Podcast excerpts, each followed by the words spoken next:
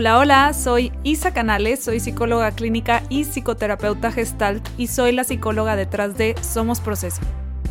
Te doy la bienvenida a La Verdad de las Cosas. Este es un podcast dedicado a escuchar historias reales de personas que están pasando por ciertos problemas para después escuchar un análisis psicológico de cada situación. En cada episodio te contaré la historia de alguien que me escribe con dudas sobre cómo proceder en lo que le está ocurriendo. El propósito de este podcast es de informar y no sustituye el tratamiento psicológico o psiquiátrico. Cualquier duda acude con un especialista. Los nombres, edades y algunos datos que no alteran el contenido han sido cambiados para proteger la privacidad de quienes me escriben.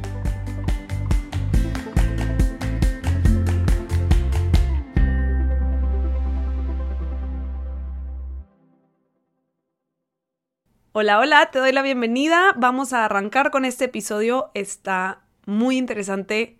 Me llegó una carta muy diferente a las cartas que normalmente me llegan, porque esta carta me la escribieron dos personas. Entonces, está padre porque escuchamos la perspectiva de ambas personas ante lo que está pasando y luego pues ya podemos platicar sobre, bueno, yo voy a platicarles qué está pasando en la dinámica entre estas dos personas. Entonces, no sé, está muy diferente.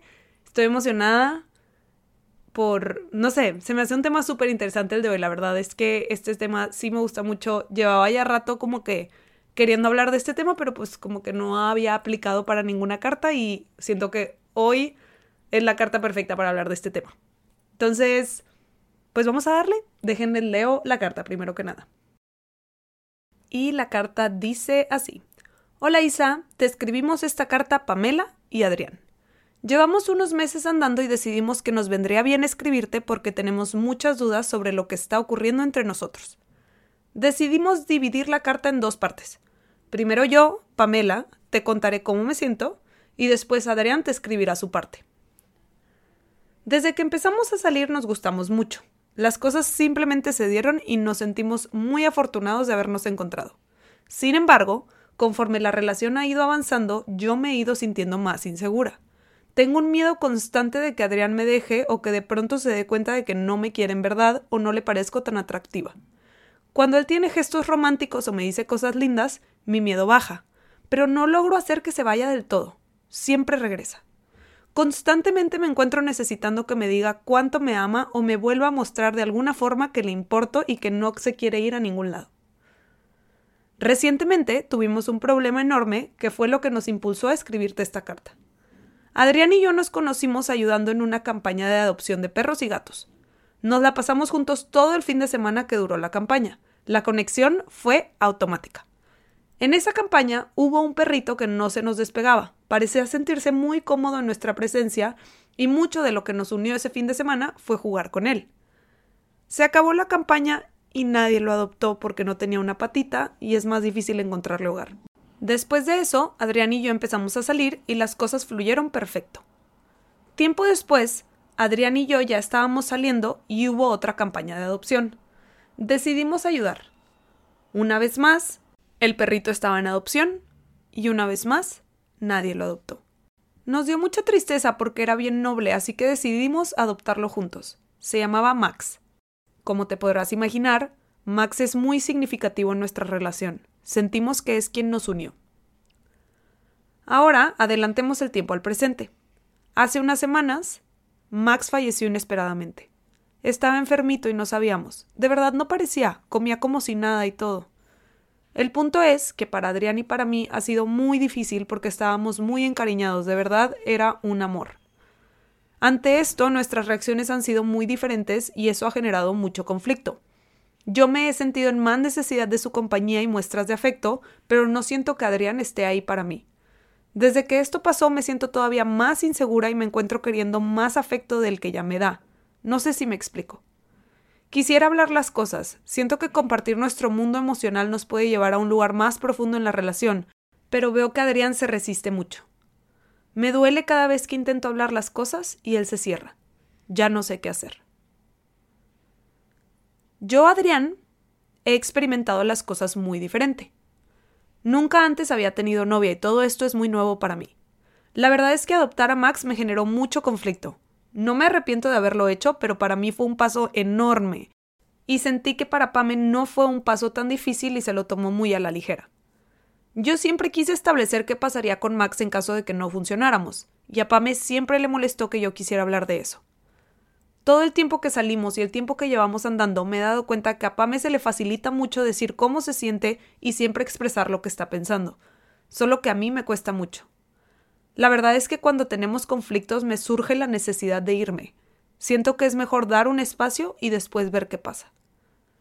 Con todo el tema de la muerte de Max me sorprendió mucho lo triste que me puse. No era consciente de que él era tan importante para mí. me quería que lo platicáramos y necesitaba mucho de mí en esos momentos, y yo, la verdad, necesitaba espacio. No quería hablarlo. Creo que el mayor problema para mí fue que ella quería que yo estuviera ahí y yo la resentía porque me parecía injusto, que yo tenía que respetar su forma de procesar la muerte de Max y ella no respetaba la mía. No sé, en mi mente creo que necesitamos cosas muy diferentes y no sabemos dárnoslas. Amo mucho a Pame, Solo a veces me siento muy abrumado y hasta encerrado. No estoy seguro qué me pasa. No quiero dejarla, pero a veces siento ganas de huir de todo. Sobre todo después de lo de Max. La sensación se ha hecho más grande. Creo que es la primera vez que admito que me puse así de triste por eso. No me gusta saber que lastimo a Pame. Eso nunca ha sido mi intención. Solo que no sé si puedo darle lo que me pide.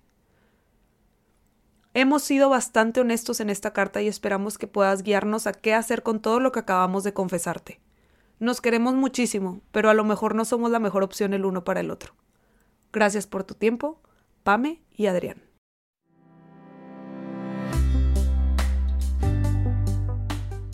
Si te gustaría que tu historia apareciera en este podcast, escríbemela a la.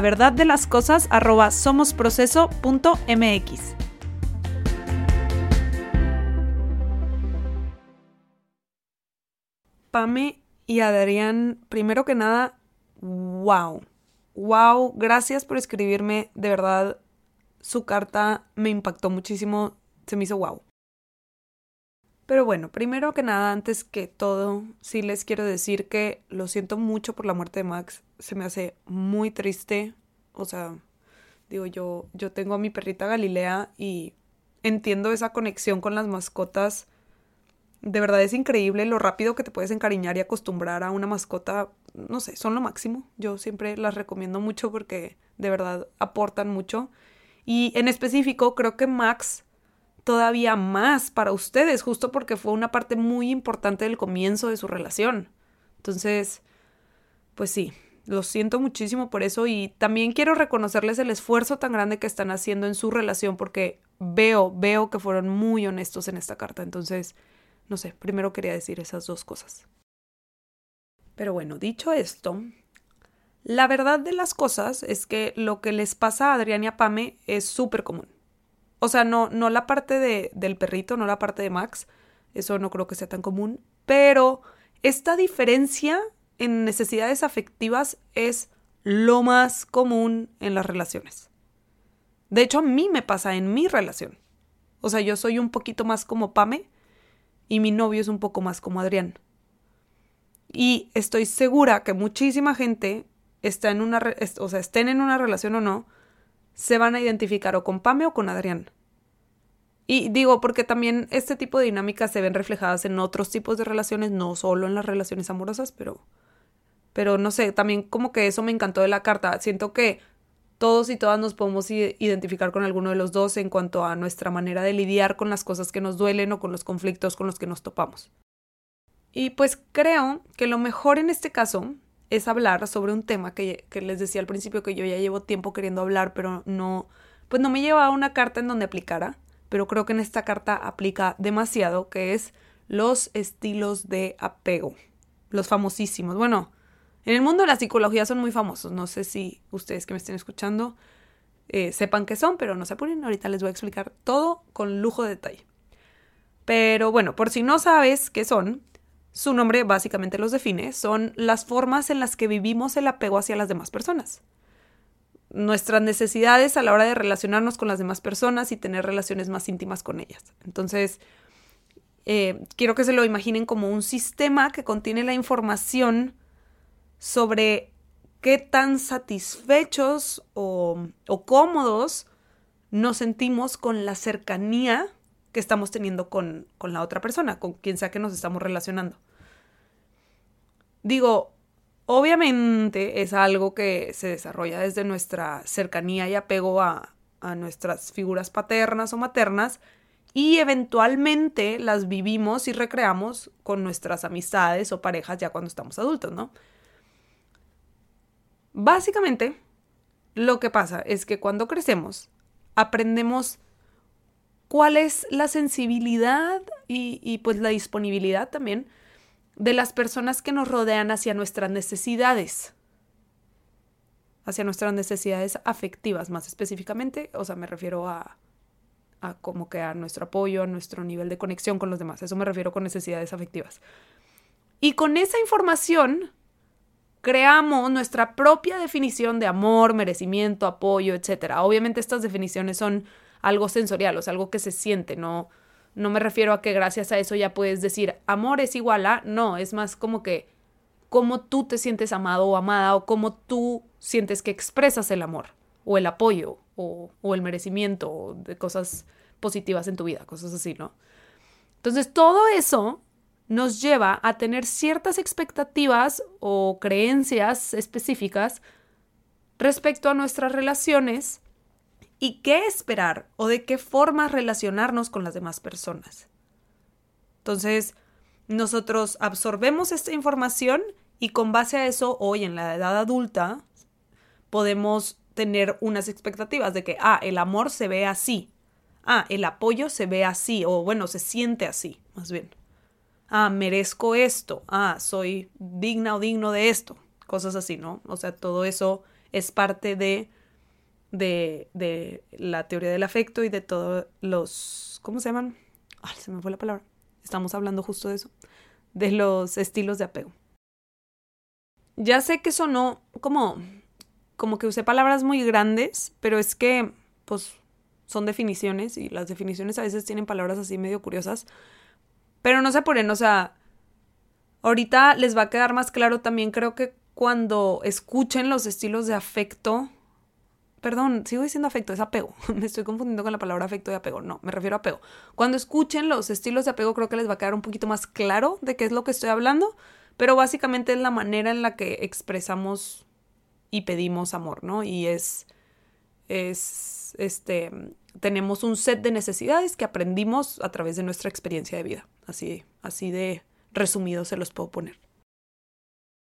Entonces, pues bueno, de acuerdo a estas experiencias que tenemos a lo largo de nuestra vida, desarrollamos nuestro estilo de apego. Y hay dos factores muy importantes involucrados en los estilos de apego, que es lo ansioso y lo evitativo. La parte ansiosa se refiere a cuando mostramos como miedo al rechazo, miedo al abandono, duda de, de si las demás personas verdaderamente van a estar ahí para apoyarnos y querernos. La parte evitativa tiene que ver con la forma en la que regulamos nuestras emociones.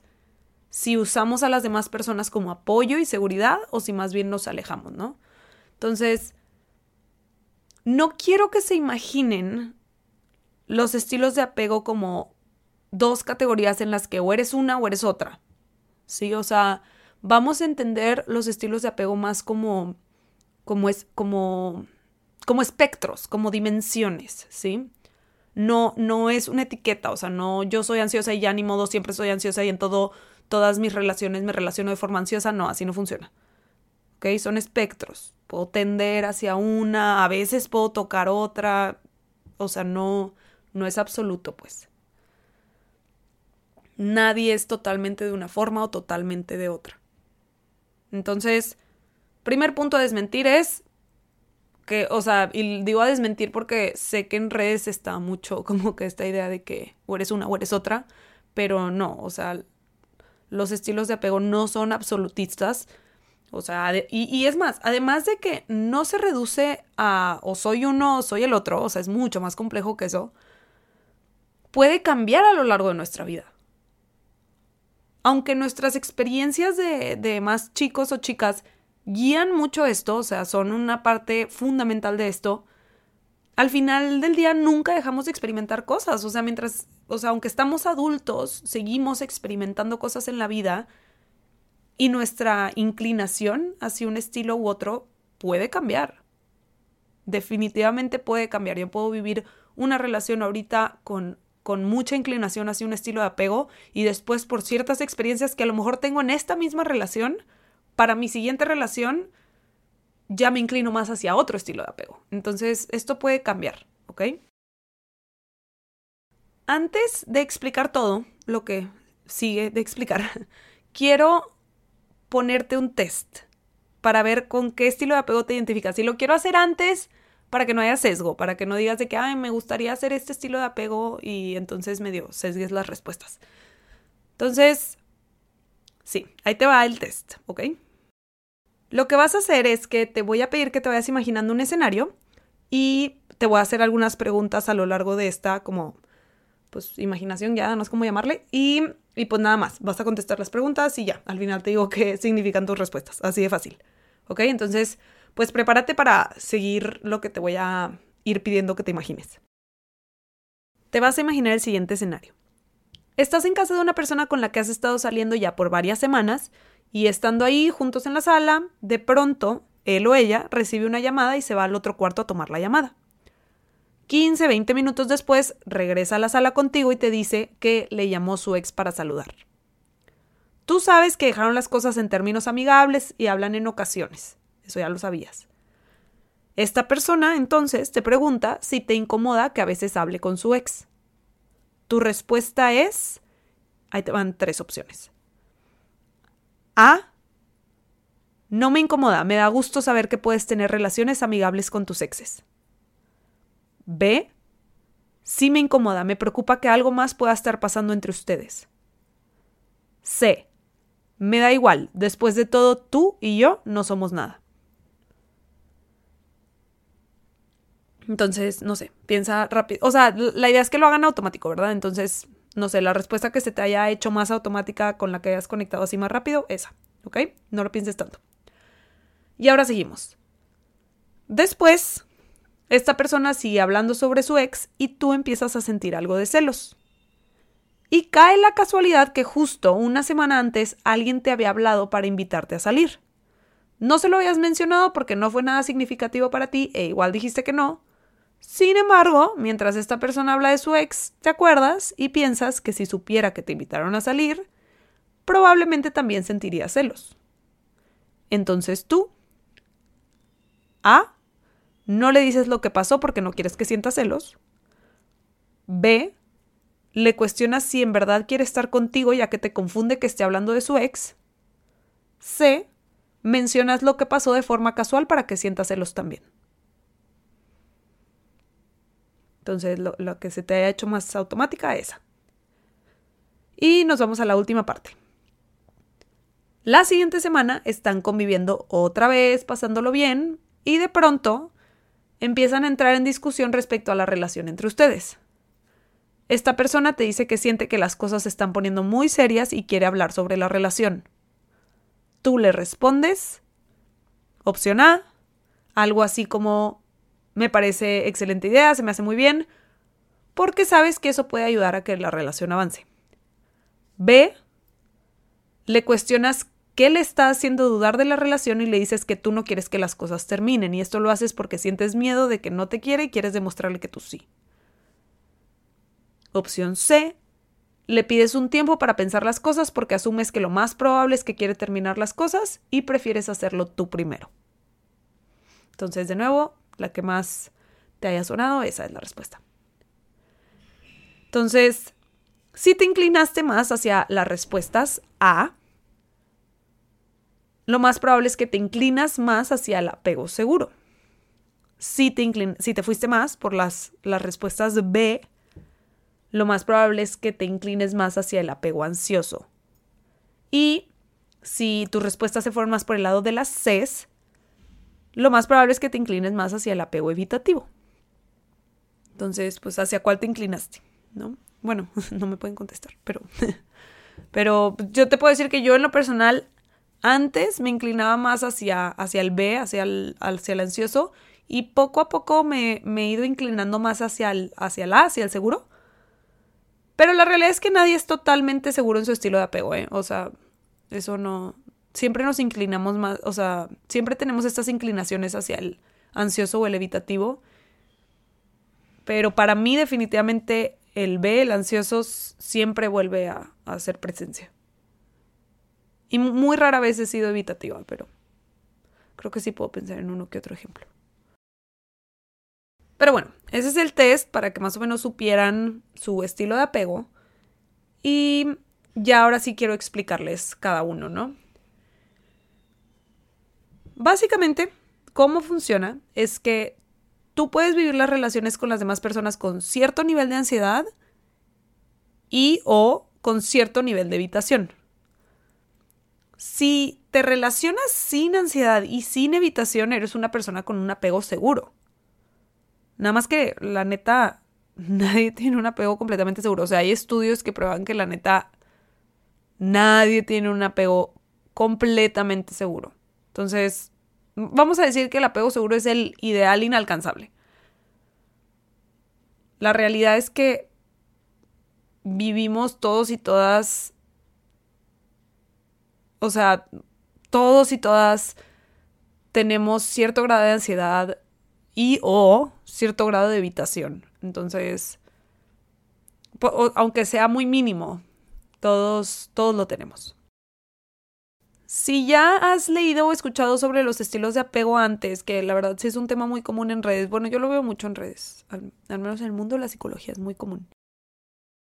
Pero bueno, si ya lo habías visto antes, estoy casi segura que lo que has visto es que existe el apego ansioso y el apego evitativo. ¿Por qué yo te lo estoy explicando como que puede, o sea, por qué te lo planteo, te lo digo como que puedes tener cierto grado de ansiedad y de evitación y no así como que dos categorías y ya?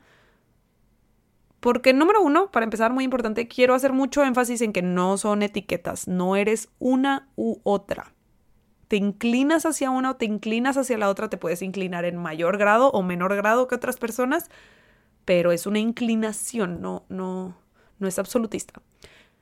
Y además, los, los pioneros en toda esta teoría del apego son, eh, pues, son unos psicólogos, digo, son muchos obviamente, pero pero hay dos muy importantes especialmente que es eh, Mary Ainsworth y John, nunca he sabido cómo se dice su apellido, Bowley, no sé, no sé cómo se dice, B-O-W-B-L-Y, B de burro las dos. Eh, ellos son así como muy pioneros en toda la teoría de, del, apego y, e hicieron muchas investigaciones con niños y la manera en la que se relacionaban con sus figuras paternas y maternas y demás. Y me, estoy basando obviamente en sus hallazgos y en lo que ellos plantean, y ellos en verdad plantean cuatro estilos de apego. Entonces les voy a decir los cuatro estilos de apego, de apego que ellos plantean. Se los voy a decir en inglés y en español porque, digo, sobre todo hay uno que, pues no sé, siento que sirve como ellos lo, hicieron en inglés, o sea, toda su teoría es en inglés, creo que sirve también saber el nombre en inglés. Yo se los voy a traducir como yo lo traduciría, pero la verdad es que en internet hay demasiadas formas de traducirlo. Hay, no sé, luego si buscas sobre la teoría del apego puedes encontrar como muchos nombres diferentes y en parte es eso, como que en la traducción, pues ya saben, a veces se pierde el significado real que el autor le quería dar, por eso se los voy a decir en inglés y en español.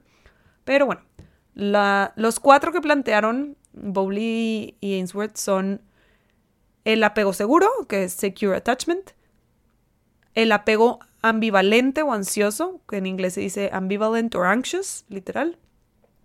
Luego, el que sigue se llama en inglés avoidant dismissive, que es el apego evitativo, pero nunca he encontrado una palabra que me convenza del todo para traducir dismissive. Entonces nada, les voy, a, les, voy a decir qué significa mejor. Dismissive es cuando sentimos o, mostramos que algo no vale la pena o, que simplemente no lo tomamos en cuenta, ¿no? Básicamente es cuando sentimos o pensamos o demostramos o actuamos como si algo no mereciera nuestra atención. Entonces, ese es el otro que, que aplica para el evitativo. Y el último es el apego desorganizado o desorientado. Algunas personas también le llaman desorientado. En inglés es disorganized or disoriented attachment. Este estilo de apego es ansioso evitativo. Entonces, ahí les van los cuatro así resumidos en una sola palabra. Son el seguro, el ansioso, el evitativo y el desorganizado. Del seguro no voy a hablar porque, como ya les dije, es el ideal inalcanzable, entonces, pues ya, o sea, ese es, no. Vamos a hablar de los otros tres mejor, que son los, los que siempre aplican. Los otros tres tienen una característica en común. O sea, todos estos tres tienen la característica de que son estilos de apego inseguros. O sea, que todos sentimos inseguridad. Sí, o sea, sí, más bien. Todas las personas sentimos inseguridad y en estos estilos de apego es la manera en la que decidimos actuar ante ella. ¿Sí? Podemos hacerlo desde lo ansioso, desde lo evitativo, desde lo desorganizado. No sé, quiero repetir eso por si no quedó muy claro, siento que me revolví, pero es, o sea, son las diferentes formas en las que expresamos o vivimos nuestra inseguridad a la hora de relacionarnos con las demás personas, ¿sí? Eso, eso, es básicamente lo que representan estos tres estilos de apego. Entonces, vamos a empezar con el apego ansioso. Lo vives si, por ejemplo, te identificaste con Pame. Entonces, y no sé si te acuerdas que te dije que los estilos de apego los podías vivir con distintos grados de ansiedad o evitación, pero bueno, si no te acuerdas te recuerdo. Y el estilo de apego ansioso tiene alto nivel de ansiedad y bajo nivel de evitación, ¿ok? Si te inclinas hacia este estilo de apego, tiendes a buscar constantemente reafirmación por parte de la otra persona, quieres asegurarte que te quiere y te apoya y lo necesitas asegurarte constantemente. O sea, eso me refiero con la reafirmación, ¿no?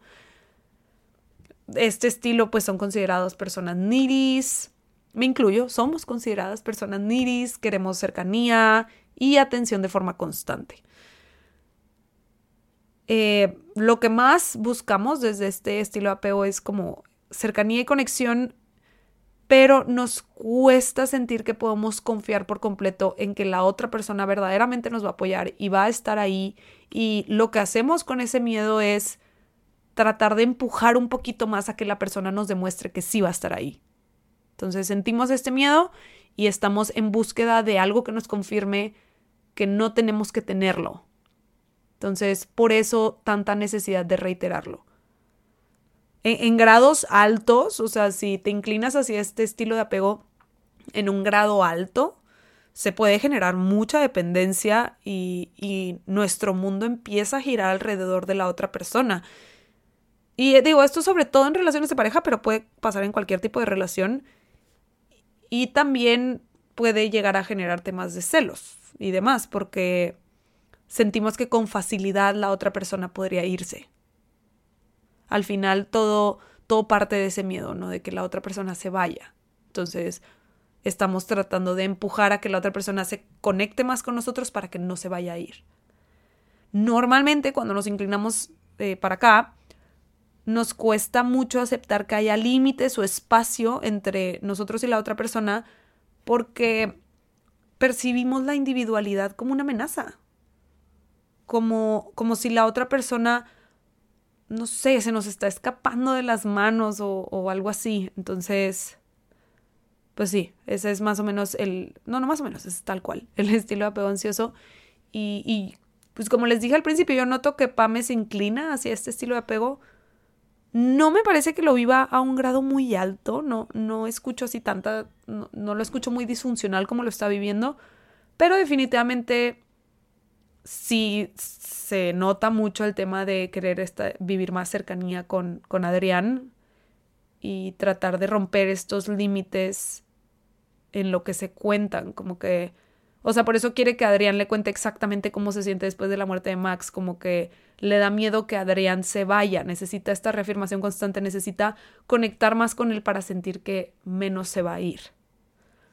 Eh, no me menciona temas de celos o dependencia y por eso no creo que haya, o sea, no, no creo que sea un grado muy disfuncional. Parece que es como, pues nada más en estos grados más bajos, ¿verdad? No creo que me olvide de la relación de Pame y Adrián, ¿eh? O sea, obviamente voy a hablar de eso, nada más primero quiero explicar muy bien esto. Entonces vámonos con el siguiente estilo, que es el estilo evitativo. Eh, en este caso, se vive con bajos niveles de ansiedad y altos niveles de evitación. Bueno, algo muy importante. No significa que no haya inseguridad, como que creo que asociamos mucho la inseguridad con la ansiedad. O sea, la inseguridad sí está presente, nada más en lugar de vivirse de forma ansioso, ansiosa, perdón, se vive de forma evitable. Ok, estoy hablando bien mal. Si hay inseguridad, nada más que en el, en el apego ansioso se vive de forma ansiosa y en el apego evitativo se vive de forma, pues, evitativa. ¿Ok? Esa es, esa es la diferencia, pero en los dos hay inseguridad, son estilos de apego inseguros. ¿Ok?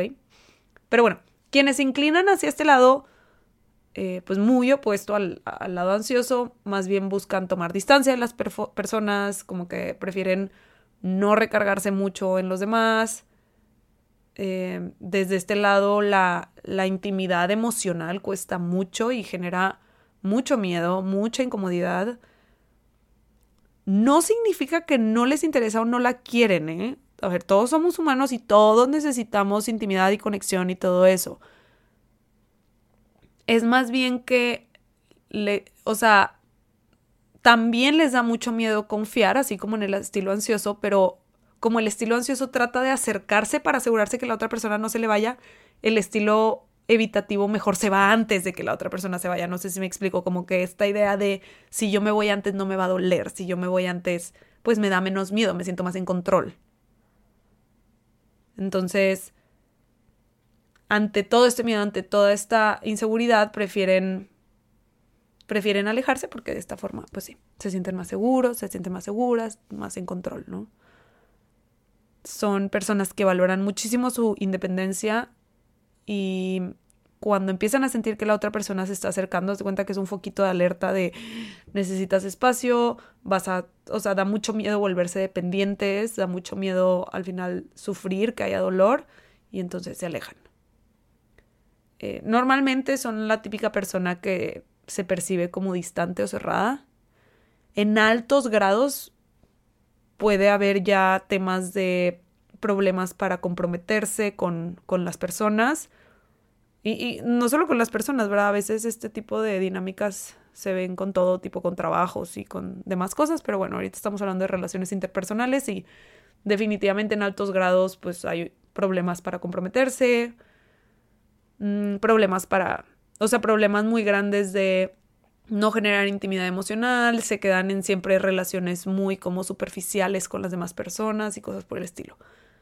Aquí lo importante es entender que, que aunque no sientan la seguridad como para acercarse o, tener estos niveles de intimidad, no significa que no quieran tenerlos. O sea, quiero reiterar eso. Si los quieren, o sea, todos queremos. Nada más es el, miedo, la inseguridad es más grande, ¿no? A veces, es más, a veces ni cuenta se dan que es miedo. O sea, solo como que se sienten muy invadidos o invadidas y prefieren tomar distancia. Y, me parece que Adrián se inclina totalmente hacia este estilo. Veo que le cuesta acercarse a Pame con todo y que quisiera. O sea, él mismo dice como que la quiero mucho. O sea, no, su intención no es lastimarla y no es como que alejarse de ella, nada más le cuesta hablar de su mundo emocional y entonces se siente invadido por todas las necesidades que tiene Pame de intimidad y de hablar de estas cosas y al final todo eso es miedo, es, es, la inseguridad la cual expresa evitando. Y bueno, vámonos ya al último para ya después hablar ahora sí ya de Pame y Adrián. El último es el desorganizado. Este estilo casi siempre es producto de trauma y es un estilo ansioso evitativo, o sea, tiene altos niveles de ansiedad y altos niveles de evitación. Y es cuando sentimos que no merecemos cercanía, no merecemos apoyo, no merecemos amor. Si nos inclinamos hacia este estilo, nos cuesta mucho regular nuestras emociones, mm, la intimidad es totalmente amenazante. La verdad, este estilo es bastante disfuncional. Eh, la mayoría de la gente cae más en el ansioso y en el evitativo. Este estilo es mucho menos común. No, es. Pues sí, o sea, les digo que es producto de trauma, ¿verdad? No, no todo el mundo tiene este estilo, pero existe y por eso lo estoy mencionando. Em, en general, las relaciones íntimas generan pánico eh, da mucho miedo que nos lastimen, da mucho miedo que los demás se aprovechen o que no vayan a estar y entonces la persona se aleja por completo, se retrae por completo, pero llena de ansiedad y a veces es un juego entre me quiero acercar pero no sé cómo, entonces hacen estos intentos por acercarse y luego al mismo tiempo, no sé, haz cuenta al día siguiente se, se retraen, como que es mucha confusión, por eso se llama desorganizado, o sea, es un va y ven entre sí me acerco pero siempre no porque quieren pero les da miedo, ¿no? En ocasiones este tipo de, de apego puede caer hasta en, en, cosas como bastante disfuncionales de abuso y demás desde el miedo, desde un pánico total, como que me da mucho miedo que la persona se vaya, entonces eh, hago, hago todas estas cosas, no sé, de manipulación, de, de tratar de literalmente retener a la persona conmigo, o, o hay veces en donde como que con tal de evitar por completo se desaparecen eh, o, o pues sí, o sea, pueden tener reacciones muy disfuncionales, la verdad, sí, o sea, entiendan este estilo de apego como uno lleno de pánico y al mismo tiempo lleno de necesidad de cercanía. Entonces, imagínense esta combinación, o sea, es muero por acercarme, pero tengo pánico. O sea, a diferencia de, del evitativo, por ejemplo, el evitativo también hay miedo, pero no es tanto vaivén entre, entre lo ansioso, porque aquí es un juego entre el ansioso y el evitativo, por así decirlo. De repente es este, no voy, necesito mucho de ti, me tengo que hacer para acercar, y luego es esta distancia de, no, no, no, siempre no, siempre no, te fue mucho. Entonces, pues imagínense, es súper loco, ¿no? Mm, no veo que Pame ni Adrián encajen en este estilo, les digo que no es tan común, pero pues no lo quería dejar fuera porque existe y, vale la pena saber que existe por si alguien que me está escuchando sí se identifica con esto. Aquí sí es, sí es altamente recomendado que vayan a terapia, sobre todo, pues lo más probable es que haya temas de traumas y así, pero puede haber más cosas, no siempre es un trauma lo que lo detona y si se identifican con este estilo de apego, sí, o sea, recomiendo más que con los otros todavía ir a terapia.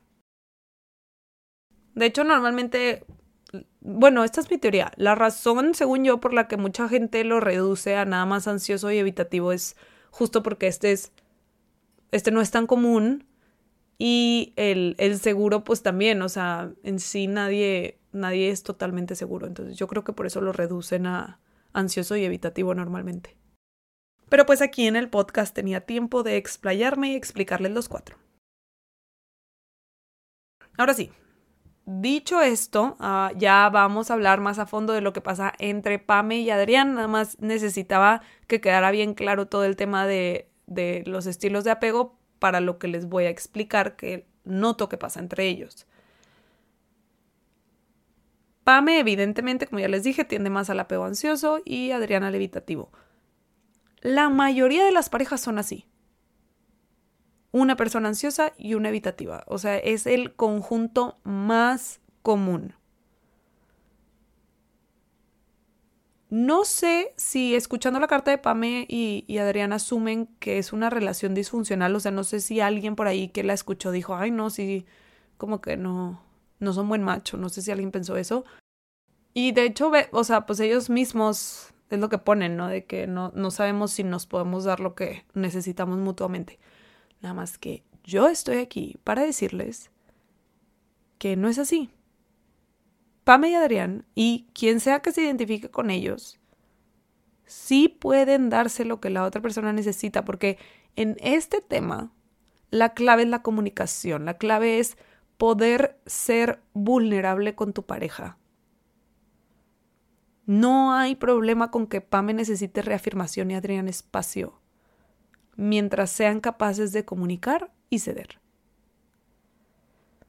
Si son capaces de escuchar las necesidades del otro y darse cuenta de que no son personales, no son para invadir ni para alejar, son más bien para sentirse seguros porque así lo aprendieron, pues definitivamente esta relación puede prosperar. O sea, como les digo, es el tipo de relación más común y si funcionan estas relaciones mientras haya comunicación, obviamente.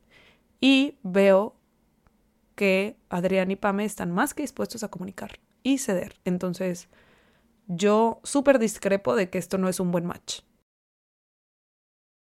Y es que sí, o sea, creo que algo que pasa mucho con, con esta diferencia en los estilos de apego es que es fácil que nos lo tomemos muy personal. Es fácil que sintamos que tiene mucho que ver con nosotros y nuestra insuficiencia, el que la otra persona se quiera alejar o el que la otra persona quiera acercarse de más. Y la, la, la realidad es que no es así, o sea, el que, el que Adrián no quiera hablar de lo triste que está con la muerte de Max, no, no es contra Pame. Es más, no tiene nada que ver con Pame. Es respecto a Adrián y la forma en la que él satisface sus necesidades de apego y de afecto. Él está protegiendo y lidiando con sus emociones de la forma en la que aprendió que es esa así se relaciona con su apego inseguro. Y que Pame quiera hablarlo no es porque quiera controlar a Adrián o, forzarlo a nada. Esa es su manera de atender su necesidad de, de, de cercanía y apego y su manera de relacionarse con su apego inseguro. O sea, en sí, aunque lo expresan el uno con el otro, no tiene nada que ver con el uno ni con el otro. Si me explico, es, es de esas cosas extrañas que hacemos los humanos que pues sí afectan a la persona que está frente a nosotros, pero a veces ni tienen nada que ver con esa persona. O sea, al final, sí, pues Adrián se siente invadido, pero lo que Pame hace tiene que ver con Pame y sus necesidades. Y, y pues sí, Pame se siente como que dejada de lado y, y que la está empujando para afuera, pero tiene que ver con Adrián y sus necesidades a la hora de relacionarse. Entonces, no sé, o sea, como que es súper importante entender que no es personal. Y aparte de que no es personal y que no hay que tomárnoslo personal por lo mismo, también es, ayuda mucho, pues, ser bien consciente de las necesidades de cada quien. Aquí repito, la verdad esto aplica para cualquier relación. En este caso, como me escribieron Pamela y Adrián, pues voy a hablar de las relaciones de pareja, pero si tú tienes una mejor amiga, una hermana, un amigo, un... quien sea, con quien sea que te pase, digo, normalmente hablamos de relaciones íntimas, ¿verdad? Esa pues no la tienes con cualquiera, pero la puedes tener con un amigo, una amiga, una pareja, con un, este, un familiar, con quien sea. Aplica esto. Aquí pues estoy hablando específicamente de relaciones de pareja porque es la carta que me escribieron. Pero sea cual sea la relación, es muy importante conocer el estilo de apego de la otra persona y para eso se necesita comunicación y además, pues ser conscientes de todos estos patrones, ¿verdad? O sea, conocer, conocer estos, e, estas diferentes formas en las que nos relacionamos con el apego inseguro y por eso me tomé tanto tiempo explicando cada uno. Porque es muy importante entenderlos antes que nada, o sea, conocerlos, saber que existen y saber cuál es cada uno. Básicamente que Pam entienda a Adrián y viceversa, que entiendan de dónde viene, de dónde está surgiendo esta, e, este empujar a, empujar a, bueno, X, no sé ni qué iba a decir con eso empujar, pero X, que sepan de dónde está viniendo el comportamiento de cada uno, muy importante. Y digo, también para que se entiendan a sí mismos, también eso ayuda mucho, por si no sabían qué les estaba pasando cada uno, pues eso les está pasando, eso es estilo de apego. Pero algo muy importante que se ha descubierto en estudios respecto a este tema es que podemos ir sanando y acercándonos más al apego seguro con la pareja adecuada. Y esto es importantísimo. Como que muchas veces las relaciones que denominamos como tóxicas o que conocemos como tóxicas o disfuncionales, más que nada es que no, o sea, una de las personas o las dos no están sabiendo entender las necesidades afectivas de la otra. Y no es que sean personas malas o que sean personas disfuncionales, es que simplemente no están sabiendo comunicar o entender o escuchar o lo que sea cuáles son las necesidades de cada quien y entonces la relación se vuelve como muy disfuncional. O sea, si, si esta relación siguiera en donde Adrián sigue alejándose y Pame sigue empujando por acercarse, sí se podría volver una cosa muy disfuncional. La única diferencia aquí, y por lo que no se va a volver disfuncional, es porque los dos están dispuestos a escucharse y a trabajarlo y a entender qué les está pasando a cada uno. Y eso va a hacer toda la diferencia. Y hay mil estudios que demuestran que eso hace toda la diferencia. O sea, yo soy un ejemplo, vamos a usar de ejemplo. Hace ratito les dije que yo me inclinaba antes más hacia el apego ansioso. O sea, antes yo me inclinaba muchísimo hacia el apego ansioso. Y ahorita me inclino más hacia el apego seguro. Digo, en, en, ocasiones todavía hay estragos del apego ansioso. Como les digo, no hay nadie que sea totalmente de apego seguro. Pero gran parte de, del que ahora yo me incline mucho más al apego seguro es en la relación en la que estoy, en donde me siento segura, puedo expresar mis necesidades y además son comprendidas. Y quiero especificar algo bien importante.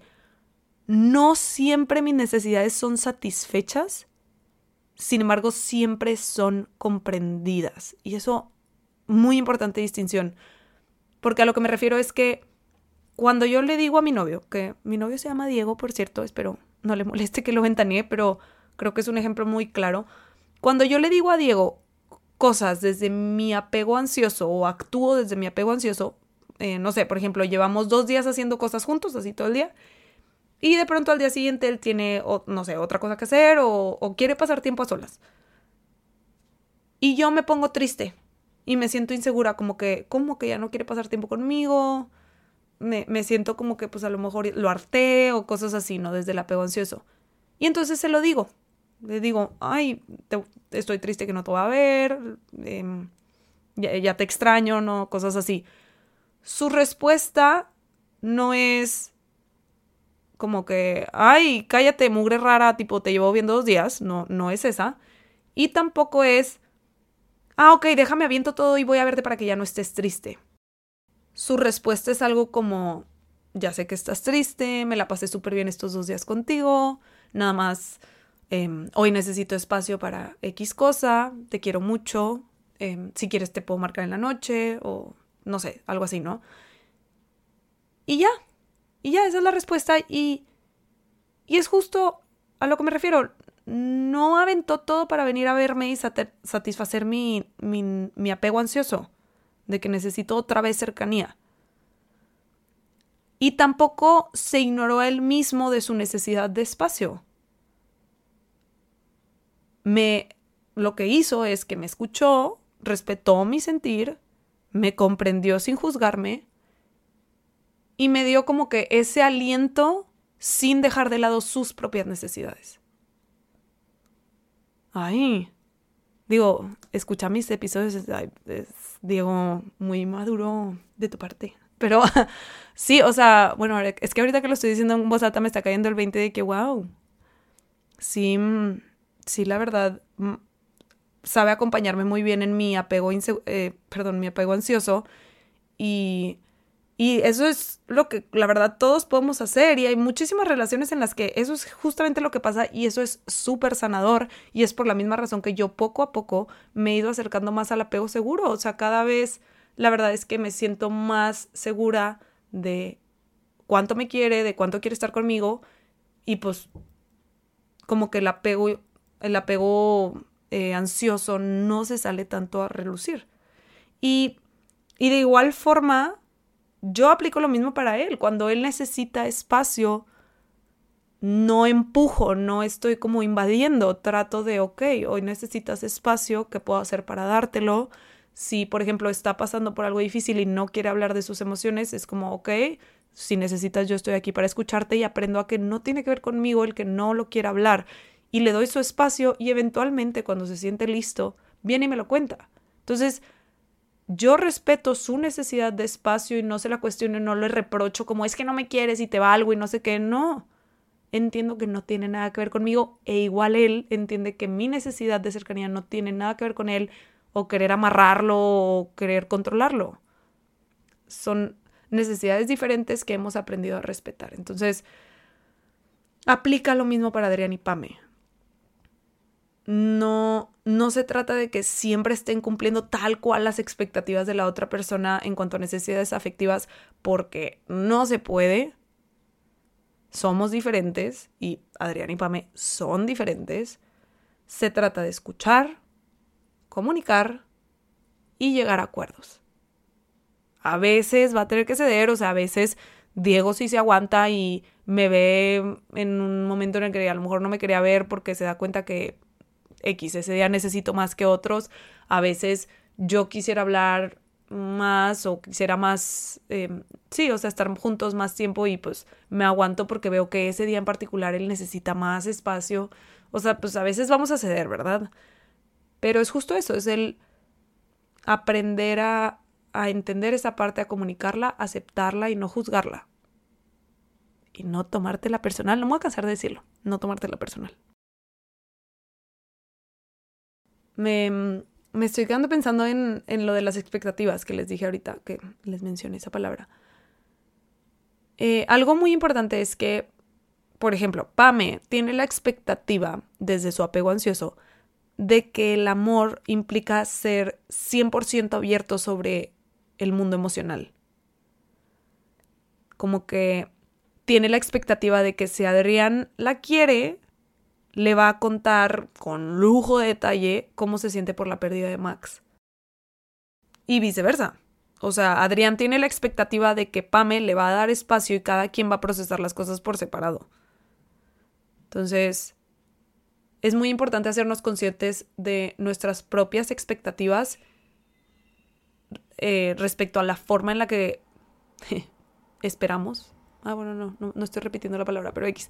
respecto a la forma que esperamos que, que la otra persona nos, nos exprese su amor o, o nos. Sí, sí, sí. Lidie con sus emociones.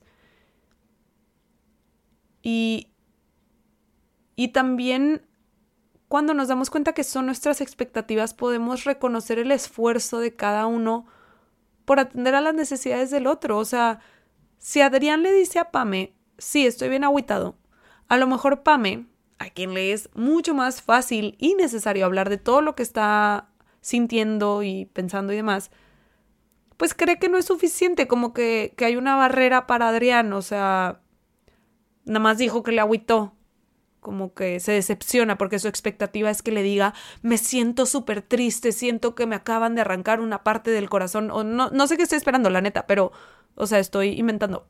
Nada más que para Adrián a lo mejor decir que está agüitado es un súper paso. Le implicó muchísimo aceptar eso, pero como la expectativa de Pame es otra, no lo reconoce. Y entonces, aunque, o sea, se cuenta que, no sé, si la respuesta de Pame es, ay, no me cuentas nada ante, ante el hecho de que Adrián le dijo que está agüitado, pues Adrián se va a cerrar más porque él hizo mucho esfuerzo, mucho esfuerzo para abrir esa puerta y decir me siento agüitado y Pame se la cerró en la cara porque su expectativa era que le dijera con más detalle o que hablara más profundamente de las emociones y pues Adrián por ahora no puede hacer eso.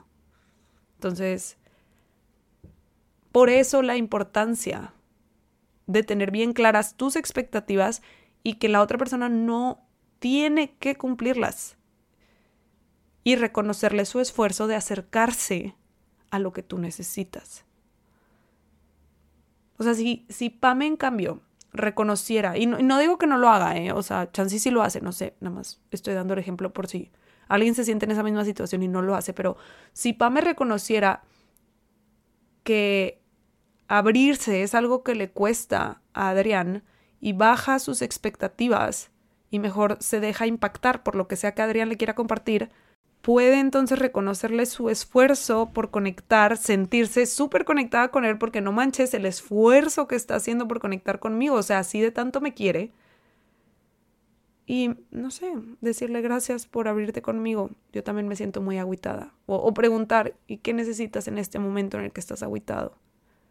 O cosas así pueden ser muy útiles y los pueden unir mucho más o sea, lo que voy es que muchas veces, como tenemos la expectativa y no se cumple, nos cerramos a todo y no nos damos cuenta que había una oportunidad bien padre para conectar de otra forma, que no era la que nos imaginábamos, que dejamos pasar nada más porque no fue tal cual como queríamos.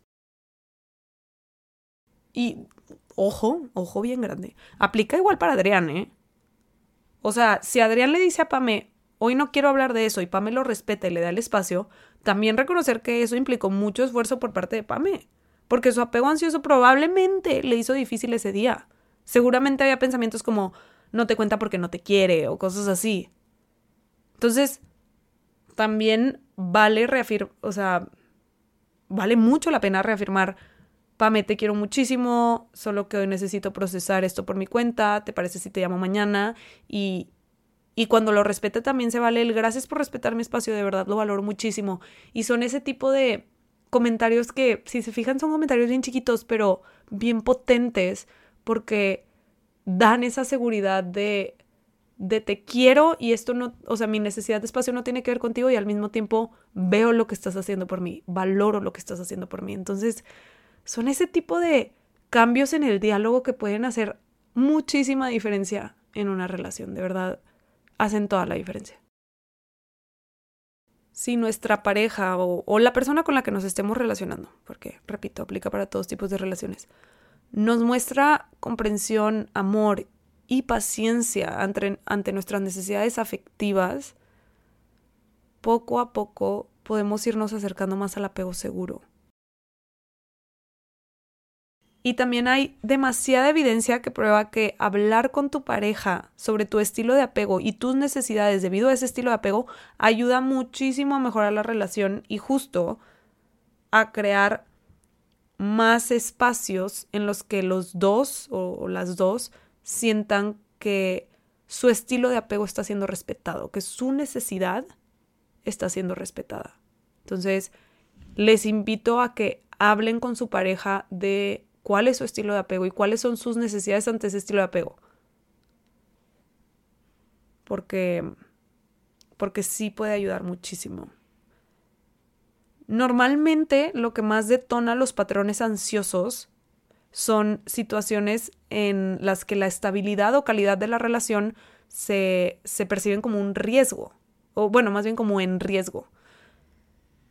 Entonces, eso detona mucho el que una persona empiece a necesitar más de esta cercanía, empiece a, actuar más desde este lado. Y, por otra parte, lo que detona los patrones evitativos son situaciones en las que la persona siente presión por mostrar más apoyo o abrirse más emocionalmente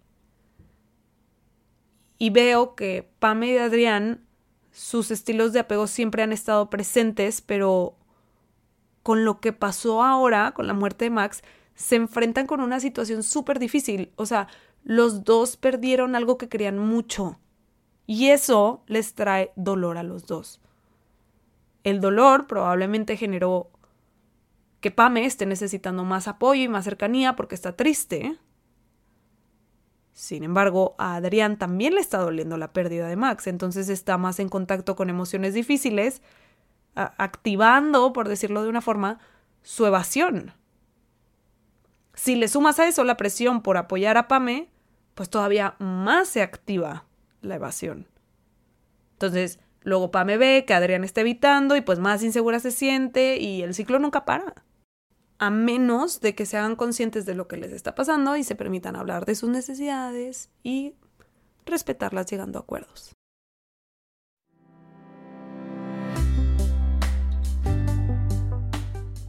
Si te está gustando el podcast, suscríbete para que no te pierdas ningún episodio y te invito a dejar una calificación para que más personas puedan encontrarlo.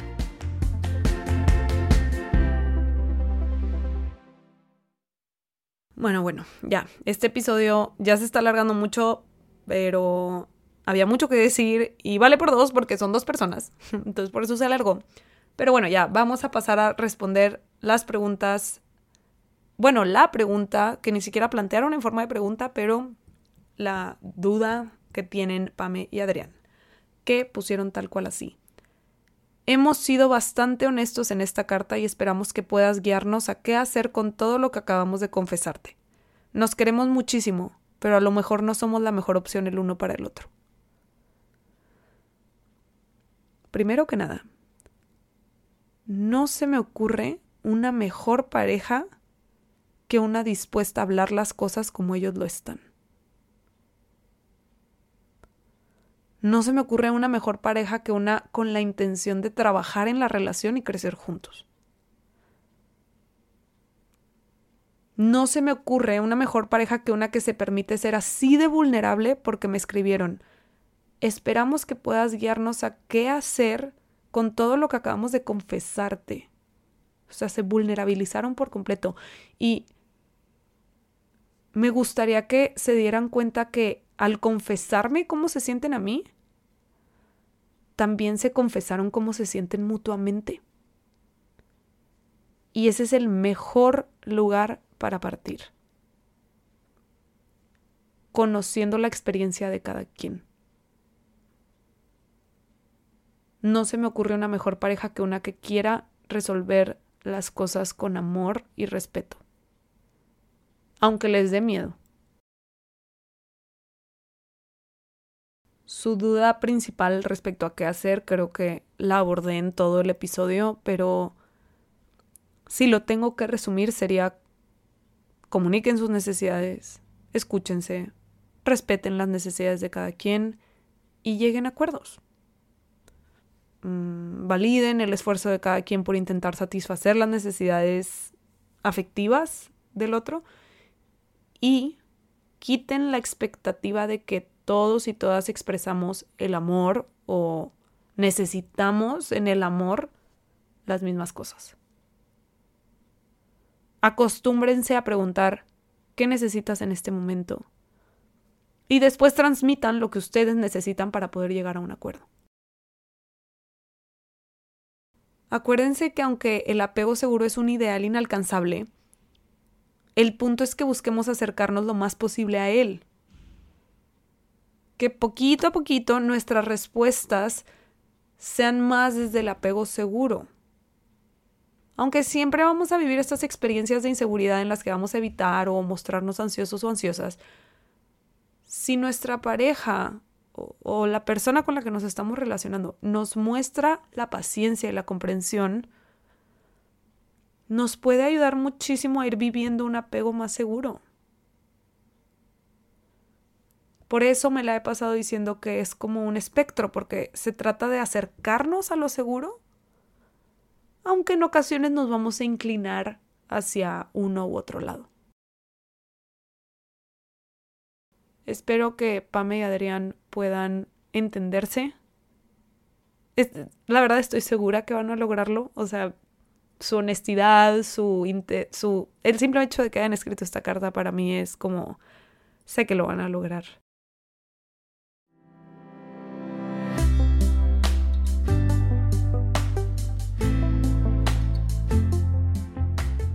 Ese fue el episodio de hoy, espero que te haya gustado, espero que te haya servido conocer los estilos de apego. Si no conoces el tuyo, espero que ya lo conozcas.